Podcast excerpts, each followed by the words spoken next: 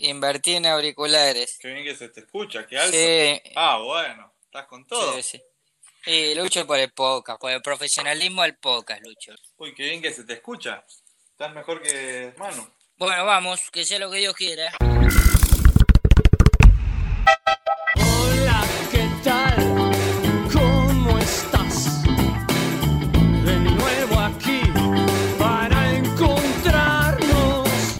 Bueno, bueno, hola Germán, ¿cómo estás? ¿Qué tal todo? Hola, Niquito. Bien, todo bien por acá, disfrutando los últimos días de sol. Este, y bueno, llevando una vida de encierro, pero ya adaptado, ¿viste? ¿Ustedes allá cómo están? Bueno, acá nos ampliaron el confinamiento un par de días más, dos semanas más. Están empezando a flexibilizar un poco eh, la salida de los chicos. Eh, supongo que em- empezarán a abrir algunas eh, tiendas, algunos no sé, negocios. Pero bueno, por ahora seguimos eh, igual, eh, encerrados. Mucha policía, ayer se plantaron en la puerta de mi casa y no dejaban pasar un auto, miles de controles, así que creo que seguimos igual. Pero bueno, como decís, acostumbrándonos, acostumbrándonos y, y bueno, eh, pasando todo. La verdad que fue una semana movida, ¿eh? No, tremendo, tremendo. Escucha, antes que nos sociales, olvidemos, antes que nos sí. olvidemos, hay que decir la, la- el Twitter y el Instagram, porque ya van dos programas que nos olvidamos y es una manera también de que podamos estar conectados a través de las redes sociales y que nos manden cosas. Hasta ahora, los otros días que planteamos preguntas fue muy divertido. Sí, no, eh, el ida y vuelta con la gente, eso lo, tenemos que tener, lo queremos tener. Nos gustan mucho las sugerencias que nos están mandando. Eh, a la gente que quieran que llamemos, ideas para el programa. Los logos que nos mandaron fueron Tremendo, espectaculares. tremendo. Los intentamos de publicar todos, los, los estamos usando. Muchas, muchas gracias para todos. Eh, los que nos escuchan, los que se copan con, con esta idea que, que estamos armando con Germán. Así que nada, bueno, en Instagram somos Hola, ¿qué tal podcast?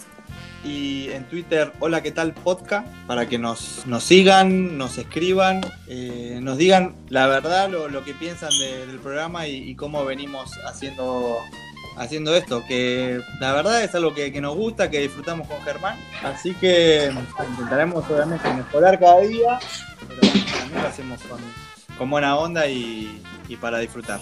Muy bien. Así que nada, Germán, eh, dicho un poco esto, pasado el programa este récord que tuvimos con Manu, Absolutamente rico. espectacular, Manu se copó, eh, la verdad que tenerlo fue, fue un lujazo. Pero bueno, hoy nos vamos para, para otro lado, para otro eh, deporte, para otro mundo. Vamos a intentar eh, conocer la vida de, de alguien que está metido en, ah, en un lugar, en un mundo muy mediático. Pero, pero nada, vamos a darle la bienvenida a Franco Soldano, delantero de Boca, jugadorazo. ¿Qué hace Franquito? ¿Cómo estás? Hola Nico, Germán, ¿cómo andan? ¿Todo bien? Acá andamos, acá andamos. Eh, Qué presión. Aguantando. Tenés presión, ¿no? Y ven- vengo después de Manu, es como... Vení, la es dura, es dura. alta, la Es dura. ¿Eh? Claro. Pero bueno, Eh. si estás acá es porque. Nada, queríamos charlar un poco con vos, queríamos conocerte. Eh, me estoy tomando un mate ahora. Nada, Escucha la pava. ¿Se escucha? No, la pava no se escucha. Eh, el termo este es pesadísimo. Escúchame, eh, ¿cómo estás, Franco, hoy? Eh, estás en Sunchales, ¿no? Estoy en Sunchales, sí, eh, donde, bueno, donde vivió toda mi vida. Por suerte me pude escapar, por así decirlo, de, Buenos Aires y bueno, acá por lo menos tengo un poco de espacio, espacios verdes, lugares donde entrenar, así que siempre en casa, obviamente. Nada, La familia, ¿no? Bueno, eh, eso es fundamental. Eh, yo, yo lo miro por la camarita y me cuesta, pero bueno, eh, Sunchal es mucho más tranquilo que estar en, en Buenos Aires. Eh, conozco la ciudad, fui varias veces a jugar ahí. Eh, me contó Germán un poco que, que tuviste un pasaje de, de de, con la naranja ahí, de, de jugar un poco en, en tu infancia. ¿Qué, ¿Qué me contás de eso? Eh, ¿Qué posición? alero, Claro, alero, alero. Alero, alero fuerte. Y alero, mucho despliegue físico, buen salto. Bien. Sunchales es una ciudad basquetbolística. Claro. Eh, sí, con, sí, sí. Bueno, con Libertad, en su momento Unión también ahí, en Liga Nacional. eh, y después las típicas cosas. Yo digo, Sunchales es una ciudad, pero termina siendo un pueblo grande. y las típicas cosas de, de pueblo que practicás todos los deportes. Hice fútbol y Sí, vas al club y vas al club y tenés Claro, hice fútbol, hice básquet, hice tenis, pero el básquet siempre me gusta. Miro básquet, en las vacaciones eh, juego al básquet con mis amigos, así que lo tengo muy básquet en mi vida, digamos. ¿Y qué jugabas, en Unión o en Libertad? No, yo siempre jugué en Unión, pero eh, como me gustaba mucho el básquet y Libertad era el equipo fuerte al básquet, eh, iba a semanas, vivía a dos cuadras de, de Libertad, entonces iba a todos los partidos que jugaba de local. Recuerdo haber ido a la final de Sudamérica contra Uberlandia, me acuerdo. Sí, Equipazo ese de Uf, Libertad, ¿eh? terrible. Eh, Equipazo, y equipazo. Ceruti, eh, el Chuzo González, me acuerdo, me acuerdo. Y después, bueno, cuando Libertad sale campeón de la Liga Nacional, me acuerdo también haber ido a varios partidos, también tenía un equipazo, y ahí estuve cerquita del básquet. Bien, bien. Eh, mi hermano, ¿sabías, Germán, no? Eh, el Tata jugó en, en Unión de Sunchales. Eh, ah, sí, en TNA mi, mi hermano más chico, eh, la 2014-2015. No, era creo que Liga B. Pero bueno, es un dato que, que quería mencionar nada más. Eh, nada, Franco, eh, ahora que estás con, con tu familia, también leí, eh, estuve un poco investigando un poco, eh, que tu viejo es médico, que, que nada, está bastante ex- expuesto al, al virus, que, que nada, que, ¿cómo es vivir la cuarentena con, con un médico en casa? Es especial, eh, raro, obviamente, con mucho orgullo, eh, pero bueno, eh, nos tiene a todos muy cortitos en ese sentido, con mucha responsabilidad. Forma parte del Consejo de Salud de acá de la, de la ciudad. Gracias a Dios en Sunchales no tenemos ningún caso positivo. Bueno, menos mal. Sí, y bueno, él sale lo mínimo indispensable para alguna reunión que sea muy necesaria, que pueda realizar por, por internet. Y cuando vuelve tiene su, su espacio donde se cambia la ropa y recién empieza a tener eh, contacto con nosotros, eh, tomando todas las medidas que corresponden, porque la verdad que es algo que, que afectó a todos, que nadie sabía cómo actuar y nadie sabe todavía en algunas cosas cómo actuar, así que bueno, tratando de ser lo más responsables posible. Bueno, eh, nada, lo importante es que, que se cuiden entre ustedes también, ¿no? Y que sigan todos los protocolos. Sí, lo más rápido Eh, posible, que es lo que queremos todos.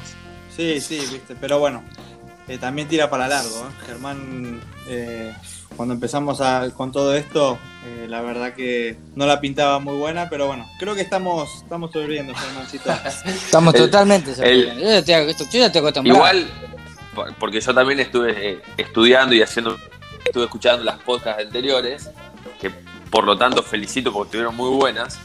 Eh, el problema estamos con los deportistas, va a ser la vuelta. Uf, nosotros lo, lo hablamos, ¿eh? No, no, por eso te digo que, que vos decías que te iba a costar eh, encestar y yo tengo que tratar de darle un paso Sí. a un compañero. Vuelva. No, no. Ayer hice un par de reflexiones, no sé cómo tengo los.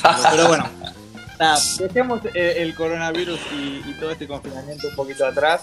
Nada, me gustaría también ahora ir a, lo picante, ¿no? a lo candente, al, mundo boca, eh, a lo que estás viviendo hoy. Después también me gustaría preguntarte por, por tu paso por Europa. Pero mm, hoy Bo- Boquita, ¿no? Eh, acá somos hinchas, el programa este somos mm, fanáticos, pero bueno. ¿Qué tiene de especial el, mundo Boca? ¿Qué es lo que le ves? Eh, voy a hablar sin cassette. Es la idea del Perfecto. ¿entendés? Eh, nosotros estamos acá hablando y como que no conocemos de Bien, toda la vida. eh, Así que dale para adelante. tiene nada especial, sino que es especial, directamente. Todo lo que pasa en el mundo Boca es especial. Cuando muchas veces te dicen el mundo Boca, el mundo Boca, que uno escuchaba dentro del ámbito deportivo, se imagina cosas, pero cuando tiene la posibilidad de, de vivirlo, es todo a la enésima potencia. Eh, a nivel mediático, yo cuento la anécdota de cuando llegué de eh, estoy en Buenos Aires, voy al súper por primera vez para hacer una, una compra de provisiones. Es el verdulero, me acuerdo. Y me dice, ah, sos soldano, el que viene ahora a Boca, sí, bueno, éxito. Ese, esa misma semana debuto y a la, otra, a la otra fecha hago un gol. Y volví al súper. Bueno, ya no fue el verdulero, fueron 50 personas Claro. Claro. 50 personas que estaban ahí y dije, lo que genera esto en 15 días, ahora me imagino lo que puede llegar a pasar de acá en el tiempo, como un ejemplo mínimo que te doy. Y que es un mundo hermoso con muchísimas responsabilidades porque tenés millones y millones de personas siguiéndote que cuando tenés la posibilidad de que te vaya bien como nos fue ahora que salimos campeones es tanta la gente que está atrás y te, da su gratitud que es algo inexplicable. ¿Y cómo lleva Franco? Porque también debe ser un tema aislarse de que todos los días estén diciendo, en tu puesto sobre todo, ¿no? Que todos los días se hable de que van a traer un delantero, que van a traer otro delantero, de Guerrero, de, de Cavani. Y todo el tiempo está el rumor dando vueltas, eh, pero no antes de vos, incluso, Sí, sí. siempre en los clubes grandes. ¿Y cómo sobrellevas eso? Porque debe ser difícil aislarse todo el tiempo. Decir, puta, estoy haciendo bien mi laburo. Y así todo, este, siempre va a haber el, el- el- el rumor de que van a traer otro tipo para, para competirme. Hay que estar fuerte la cabeza, ¿y o no? Sí, hay que estar fuerte la cabeza. Yo creo que también, bueno, muchos jugadores no, no soportaron todo lo que generan estos clubes. Eh, y yo siempre digo que en Argentina hay cuatro grandes cadenas televisivas a nivel deportivo. Eh, en las Sí, 24 horas hay 20 que están hablando o de Boca o de River. claro. Entonces, Sí, eh, sí, sí. es muy difícil aislarse. Sumado a después la radio, al diario, a todo. Es más, te doy el 80% de los programas deportivos hablan de fútbol. Totalmente. Entonces es muy difícil y me pasa ahora con esta situación conmigo, pero pasa con un arquero, con un defensor, con todos y sobre todo en Boca, donde, eh, como te dije antes, todo se eleva a la enésima potencia y eh, todo lo que pasa en Boca no solo resuena en Argentina, sino que resuena en el mundo. ¿Y lo sufriste en algún momento o lo pudiste llevar bien desde el comienzo? No, no, lo sufrís. Lo sufrís cuando las cosas no, no se dan como uno quiere, lo sufre. No te voy a mentir. Es que te matan. No. Te matan. Hoy, Y lo más difícil, creo, Nico, que vos también eh, formar parte porque sos deportista, nosotros aprendemos a convivir con eso, pero el tema es la familia. Porque yo me puedo aislar de todo, pero ¿cómo hago entenderle a a mi tío, mi hermana, mi papá, diario que, que no pongan la televisión? Eh, Es más, muchas veces me pasó que me escribían un mensaje, eh, ¿te lesionaste hoy? No. Ah, porque recién dijeron en Teis Sport que saliste del entrenamiento por una molestia. No, le digo, no me lesioné, salí porque te entrenamiento, porque me tocó salir a mí, no sé. Entonces, eh, eh, te claro, inventan, es, es muy difícil. inventan. Bueno, a mí me pasa, mira, te lo voy a confesar ahora, también lo cuento. Me han criticado mucho en, en algunos momentos, pero también me criticaban por la política de mi vieja, ¿entendés? Entonces me llevaban puteadas de dos lados distintos, yo no sabía dónde meterme. Pero bueno, eh, nada, pasando a. eh, hablando también un poco de la competencia, de los rumores, de esto, lo otro. eh, con Guanchope tenés una buena relación, ¿no? Eh, Sí, con Guancho tengo. yo- somos. Yo, Porque compiten en el mismo puesto, eh, no sé, contame eso un poco. bueno, yo gordo en realidad. Eh, me vine muy de chico a Sunchales. Sunchales, provincia de Santa Fe, para la gente que por ahí escucha y no conoce. Eh, y somos muchos cordobeses en el grupo. Entonces, bueno, el otro día que lo escuchaba Facu Campa, abunda el cuarteto, abunda la mona, la fiesta. eh, Claro. Y ahí nos prendemos todo. Y la con Guancho tengo muy buena relación. Formamos, eh, la verdad que todo el equipo, un grupo muy bueno. Fue Una de las fortalezas que tuvimos, porque nosotros el año pasado fue muy difícil para nosotros. Eh, el grupo que venía de perder la famosa final con Madrid, yo me sumé a mitad de año. Y Sí, levantarse eso de. sí, creo que Un meritorio. Sí, es muy meritorio y ahí es donde florece y se y reluce el equipo. Si vos no tenés un buen grupo, el equipo es muy difícil porque empiezan los cortocircuitos internos y muchos problemas. Y creo que la el, el llevarnos bien como equipo nos hizo poder levantarnos y al poco tiempo eh, poder salir campeones. ¿Es verdad, Franco, que eras compañero de, de Rossi en un momento de habitación, algo así puede ser, que había Sí. leído? Estaba con él. ¿Y qué onda? ¿Qué onda el chabón? un fenómeno, con todas las letras. A ver, ¿cómo te puedo explicar? Para el que no conoce de fútbol, ah, un documental en, en Netflix que mm, se llama Campeones del Mundo y creo que son ocho países que salieron campeones del mundo de fútbol. Por lo tanto, hay, los planteles son de 23 jugadores, general de 300 campeones del mundo. Y él es un campeón del mundo. Es una locura. sí, sí. Sí, sí. Y la del vago que jugó al máximo nivel durante 14 años, eh, rozó con los máximos jugadores de- del siglo XX, fue uno considerado en Italia de los jugadores de, su época, y sentarse en la concentración a tomar mate y hablar como si hablaría con mi vecino acá, la verdad que es totalmente destacable y él siempre fue muy abierto a transmitir su experiencia, así que la verdad, eh, y sigo hablando con él y tengo palabras de agradecimiento con él, porque lo que transmitió fue increíble. Eh, yo lo veía va, cuando llegaba, cuando salió todo y a mí me cae bárbaro de Rossi. ¿Qué crees te digo? Eh, para mí, un fenómeno y para mí dejó una. No, olvídate.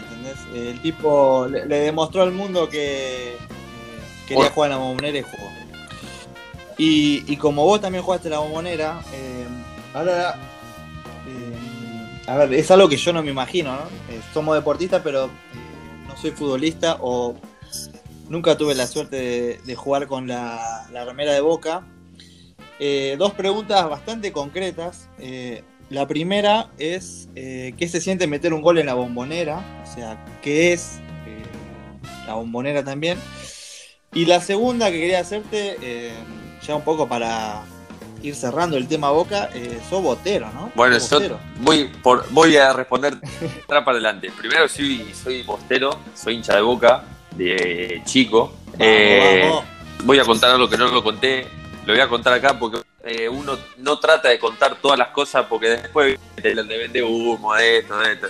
Pero hay fotos que lo comprueban, que no las saqué tampoco a la luz, pero las piezas eran una amarilla, una azul, una amarilla, una azul. Mira, Y, y después uno cuando... Lo No, no, era la boca, era una realidad. Pasa que uno después cuando se profesionaliza, ese fanatismo quizás lo pierde Sí, eh, eh, es un trabajo y le puede, puede llegar a jugar contra el rival contrario y le empieza a dar cariño a los clubes por donde pasa, como pasé por Unión de Santa Fe. Pero hoy que estoy en Boca, lo digo abiertamente, hincha de Boca, siempre fui hincha de Boca. Y lo engancho con la otra pregunta, hacer un gol en la cancha de Boca es el sueño que, de que tengo uso de, de memoria. No sé, y nunca lo soñé como, y nunca lo soñé Tremendo. porque fue una, es una explosión de 40.000 personas que gritan algo que hiciste vos en el mismo momento, como si fuese una locura. Ah, es una locura. Es una locura. Y para cerrar esta pregunta, van a tener que ir a la bombonera. Sí, ya, no. ya está la, invi- la olvídate. invitación, Eh, queda grabada en este podcast. Qué bien, qué bien. Me gusta, ¿eh? me gusta Germán. Eh, yo ni bien llego a Buenos Aires, lo primero que voy a querer hacer es la. Yo- invitación. Parece, parece el show de Boca. el este. Em, no, yo quería hacer esta pregunta, Franco. El tema de, de pasar de jugar en un equipo como Unión, donde el 9 eh, tiene que eh, recibir el pelotazo y luchar tal vez en inferioridad casi todo el partido, a este contexto en el que generalmente el- tu equipo está atacando. Eh, ¿Cambia la, la manera de, de- jugar tuya o, o siempre tratás de adaptarte al- al- a los compañeros que te tocan, a las situaciones que, que se, que se van dando? Creo que las dos. A ver, uno tiene la- el ADN de su forma de jugar y por eso lo llevan a un determinado club.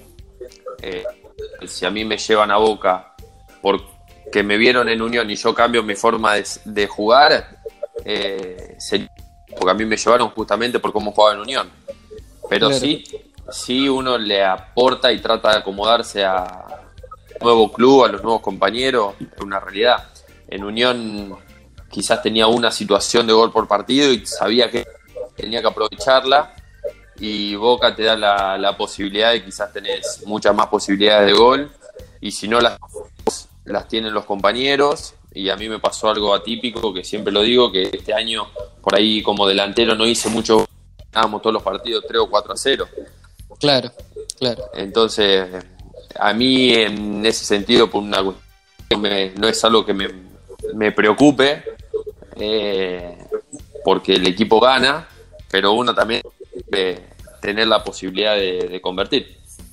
Termina siendo un plus, termina siendo un plus Sí, igualmente que- en lo que vos aprendiste en Unión de ser un delantero que, que tiene responsabilidad de defensor también, ¿o no?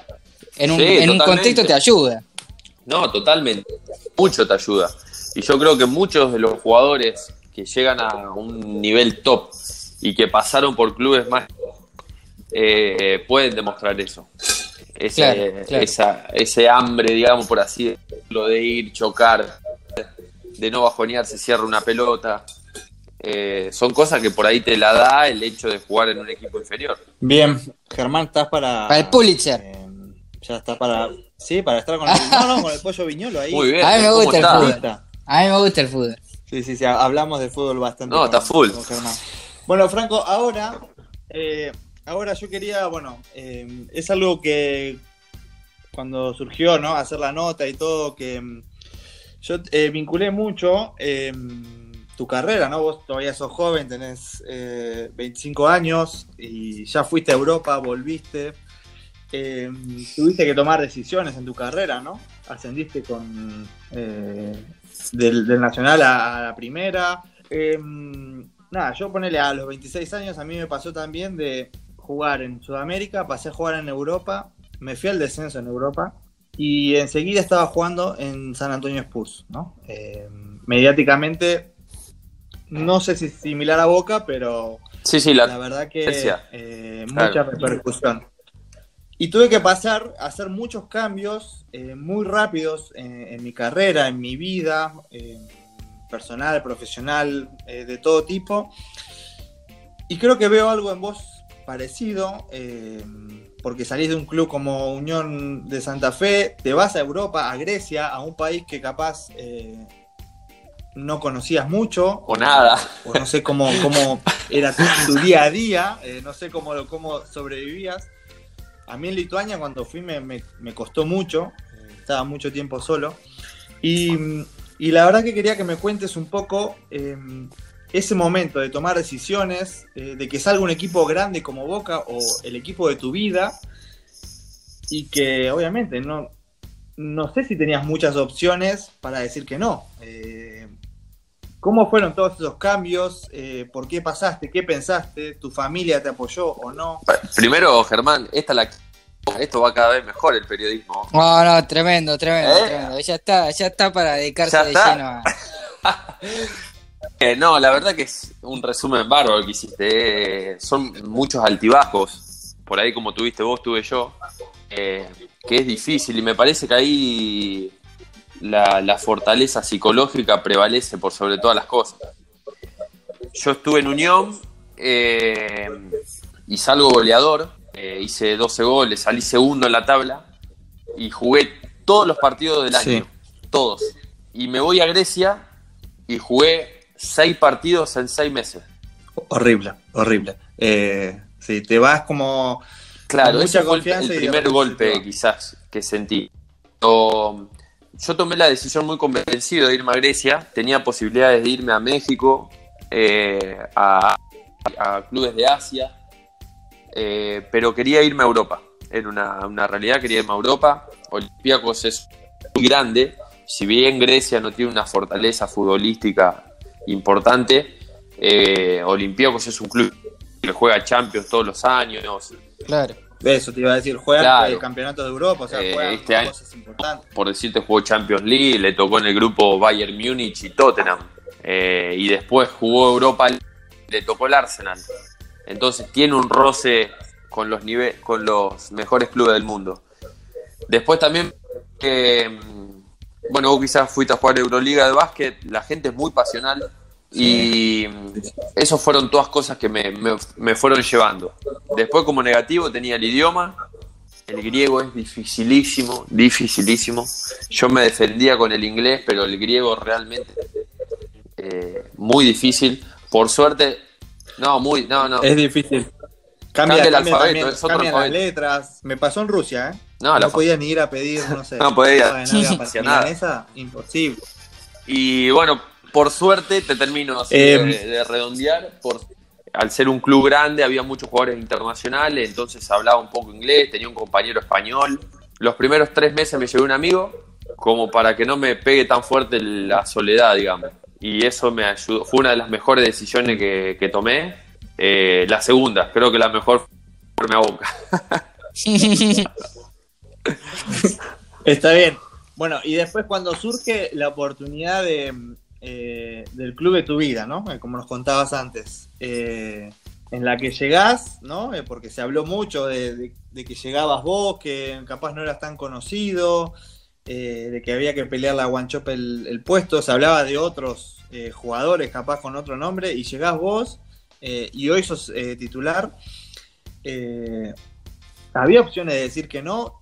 Eh, ¿Te lo planteaste en algún- en- de alguna otra manera? Yo cuando tuve la oportunidad de ir a San Antonio, se me metió en la cabeza y no me sacabas de ahí con nada. ¿eh? Y mirá que yo fui a San Antonio eh, con una invitación, no iba a cobrar un mango casi. O sea, tenía que ganármelo. Vos acá estás, eh, viniste a Boca. Eh, No, igual- que vos. Ni, me- ni Volver. me importaba la, la plata, yo quería venir. Me acuerdo que cuando me llaman, después lo llamo a mi viejo y la primera frase que le digo es, no sé si estoy preparado, pero ¿cuándo voy a estar preparado para jugar en Boca? ¿Quién está preparado Claro. para jugar en Boca? Claro, esa es la vieja la- y la querida frase, que pasa el tren, subite hermano, porque si no, no lo agarras más. Y bueno, me subí y por suerte hoy, como vos también decís, eh, llegué muy por abajo, era una de las opciones, pero no, no era algo que era 100% seguro. Y lo llamaba mi representante todos los días, y, no, me dice, tranquilo, estamos ahí, no, tranquilo, y yo estaba, ese, ya me, ya me había armado las valijas, tuve la, la ropa como mes dentro de las valijas por las dudas, si me decían, venite mañana, me iba, chao. Y nada, por suerte se pudo dar todo y si bien como te dije antes, los primeros meses por ahí fueron un poco... Hoy, hoy realmente lo estoy disfrutando. Y en esto de los vaivenes que tiene todo Bien. el tiempo la vida del deportista, que mencionaban los dos, este, ¿vos en, en algún momento de chico imaginaste este presente, Franco, o lo fuiste construyendo paso por paso y no ibas queriendo soñar para no después pegarte el palo? La verdad que no, no lo soñé. A ver, uno tiene los chicos, pero los ve muy lejanos. Yo, Sunchali Claro. tiene 21.000 habitantes, imagínate Claro, llegar, claro. llegar a eso. Soñaba con jugar en la primera de, Unión, de Sunchale, que es el club donde me formé. Eh, y después soñando quizás un poquito más. Bueno, jugás en la primera de la liga regional, después jugar en el plantel profesional, que en ese momento era continúa, que es la tercera categoría. Y después el primer gran sueño, digamos, que cumplí fue jugar en primera. Ese fue uno de los primeros objetivos. Eh, y después todo se va construyendo paso a paso, creo, porque planifica más allá de eso y no lo, no, y no lo puede lograr. Me parece que son golpes que se da a uno mismo innecesarios. Trato de ir paso a paso. La verdad, Franco, me, me estás eh, sorprendiendo, sobre todo con, con la humildad, con, con cómo estás hablando. Eh, yo te cuento, vas a tener más golpes en tu vida. Mirá, te voy a- No. Eh, Te voy a, darle- voy a contar algo. adelante. Yo hace unos años perdí a mi mamá, tenía 19 años, y yo siempre digo que yo el dolor ya lo sentí. Todo lo que venga para, de ese momento para ahora son obst- y todos se pueden saltar, o esquivar o buscar otro camino. Eh, fue una de las grandes lecciones que me dio la experiencia. Entonces, todo lo que sea negativo lo trato de tomar con la mayor naturalidad posible y tratar de revertirlo. Porque sé que hay cosas que no se pueden revertir. Entonces, eh, sobre todo a nivel deportivo, hay muchos altibajos y vaivenes, trato de tomármelo con la mayor tranquilidad posible y sobre todo disfrutar, que es lo más importante. Espectacular. Espectacular, sí, disfrutar es. Primero es la clave del juego, es la clave, bueno, creo que eh, de la vida, eh, para, para que, bueno, todos podamos nada, eh, ser felices, estar bien con, con uno con uno mismo, ¿no? Y, y bueno, uno va a salir. Sí, aparte- Es un poco lo que te pasa, perdón, perdón, perdón, No. Franco. No, no, iba, iba a mezclarlo con el tema del básquet. Cuando vos disfrutás lo que haces, la satisfacción es doble y se ve reflejada. Se vio, se vio en el mundial. Total, Ustedes sí, sí, disfrutaban de jugar. Sí, nosotros disfrutamos, Germán estaba recagado en la, en la tribuna. Pero, pero sí, creo que cuando nos tocó jugar estos partidos claves, eh, un poco lo decía Manu en el, en el eh, podcast anterior, que nada, se, se reflejaban cosas en la cancha, en el juego, la conexión que teníamos y, el disfrute, ¿no? Y, el hambre que, mostramos. Que nada, creo que eso eh, lleva a un deportista, a una persona más allá de lo que uno piensa, ¿no? Entonces, bueno, de repente estás jugando en, el- en primera, después estás jugando en, eh, en Boca o, o en donde te toque jugar, pero eh, nada, creo que es clave Sí, yo creo, como deportista, opino. ¿no? Que el gran mérito que tuvieron ustedes en el Mundial fue la distancia y el tipo de competencias que jugaban, como es el Mundial, que quizás es el más importante junto a los Juegos, y jugar una semifinal, unos cuartos de final, una final, y poder disfrutarlo, pasa muy pocas veces en la vida. Llegar a, ese nivel de competencia y poder disfrutar de lo que haces. La verdad que a mí, a mí como mm, deportista fuera del básquet fue lo que más me, me llenó, digamos, de, de ese, de ese torneo de ustedes. Bien, Eh, bueno, y mm, ahora para ir cerrando, eh, creo que nos pusimos un poco emotivos ahora al final. Eh, nada, Franco, agradecerte por primero por la humildad que, tuviste, por atendernos, eh, por coparte ¿no? Eh, con esta idea y, estar acá. Eh, obviamente te vamos a dar, te lo ganaste y, queríamos darte la oportunidad de cerrar el programa con la música que vos querés. A mí me quedó que en el programa anterior Manu contó algo y encima lo transportó a un momento de su carrera y lo sacó como de adentro que, que lo tenía. Así que nada, adelante, contanos. Bueno, primero no, eh, ¿Con hacerle, qué querés porque la verdad que después de las grandes podcasts que tuvieron y sobre todo venir después de Manu, mira, me voy a meter en otro ámbito. Para mí es el mejor deportista de la historia de Argentina. Mirá lo que te digo. Sos muy Eh, fanático del básquet, ¿eh? Me gusta mucho. Me gusta mucho. No, no, igual lo de chale, Manu va más allá Sí, de. sí, parece que Sí, es verdad, es verdad. tra- trascendió el deporte, todo. Eh, y venir después de él y que ustedes me den cuenta, la verdad que se los agradezco.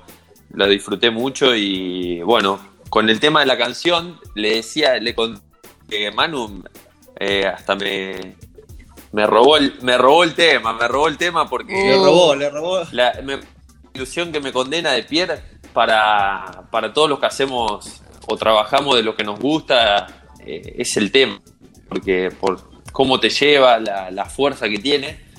Pero bueno, voy a ir por otro, que es Dios de las pastillas de la Temas. que eh, voy a explicar el, por qué. eh, todo como el básquet, que se, digamos, el juego pasa por la pelota y sobre todo Nico, como base la tiene, la tiene el mayor del tiempo. La letra, el decir eh, que la pelota es, tu novia, tu, tu amor y que la, la lleva de paseo y que todo el mundo ve cómo la querés, cómo me parece que la, la letra de las pastillas eh, me, me- me traslada al, al deporte y al amor. Y, y, bueno, y es el momento también, ¿no? Extrañamos eh, a la pelota, extrañamos eh, jugar, divertirnos, así que nada, Germán, además de No, pero botero, además le gusta la la misma música que toda. ¿Qué- qué vamos a rompió toda, Franco. Figura absoluta. Incluso eclipsó a Manu en un punto. ¿eh? No, no, está loco. vos. No, Pero eh, Manu es un ejemplo. La verdad, como deportista, sacando el básquet, sacando el fútbol, yo creo que es el, el gran embajador deportivo de Argentina en el mundo por su, su trayectoria, su forma de ser, sus valores, su humildad. Que, que, que Ah, él es el más grande de eh, haya es el hecho más grande de todos. vos tiene muchísimo valor de que la haya hecho yo. Así que Manu, un fenómeno. Bueno, Franquito, eh, nada, agradecerte otra vez. Eh, cerramos con la pastilla del abuelo y, Dios. y nada, espero que nos Abrazo ver para los dos y muchísimas gracias por tenerme en cuenta. Gracias, Franco. Grande. bajo una mano del cielo y acariciando su pelo, rulo y señal de la cruz. La caricia de Jesús hizo posible el milagro, convirtió la red en tierra, del balón hizo palomas que aterrizaban su paz en la isla soledad, por narrando una absurda guerra. Judas no juega esta tarde, lo expulsaron por traidor. Y once apóstoles de Cristo con sus oídos al cielo, consultándole al Señor. Y Jesús dijo, me voy. De tácticas ya no hablo, pero un consejo les doy. La pelota siempre al 10, que ocurrirá otro milagro.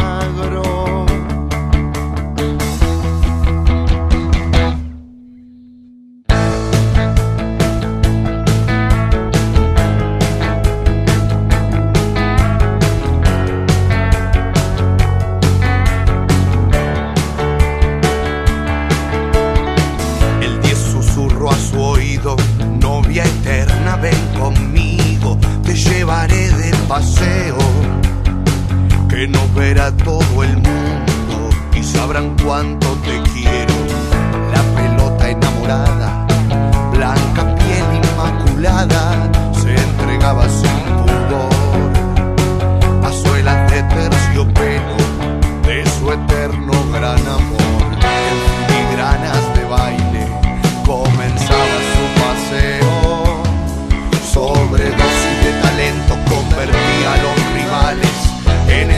de cemento. Gran amante por doquier. Danza el 10 con su mujer, caricia, besos, abrazos. El 10 haciendo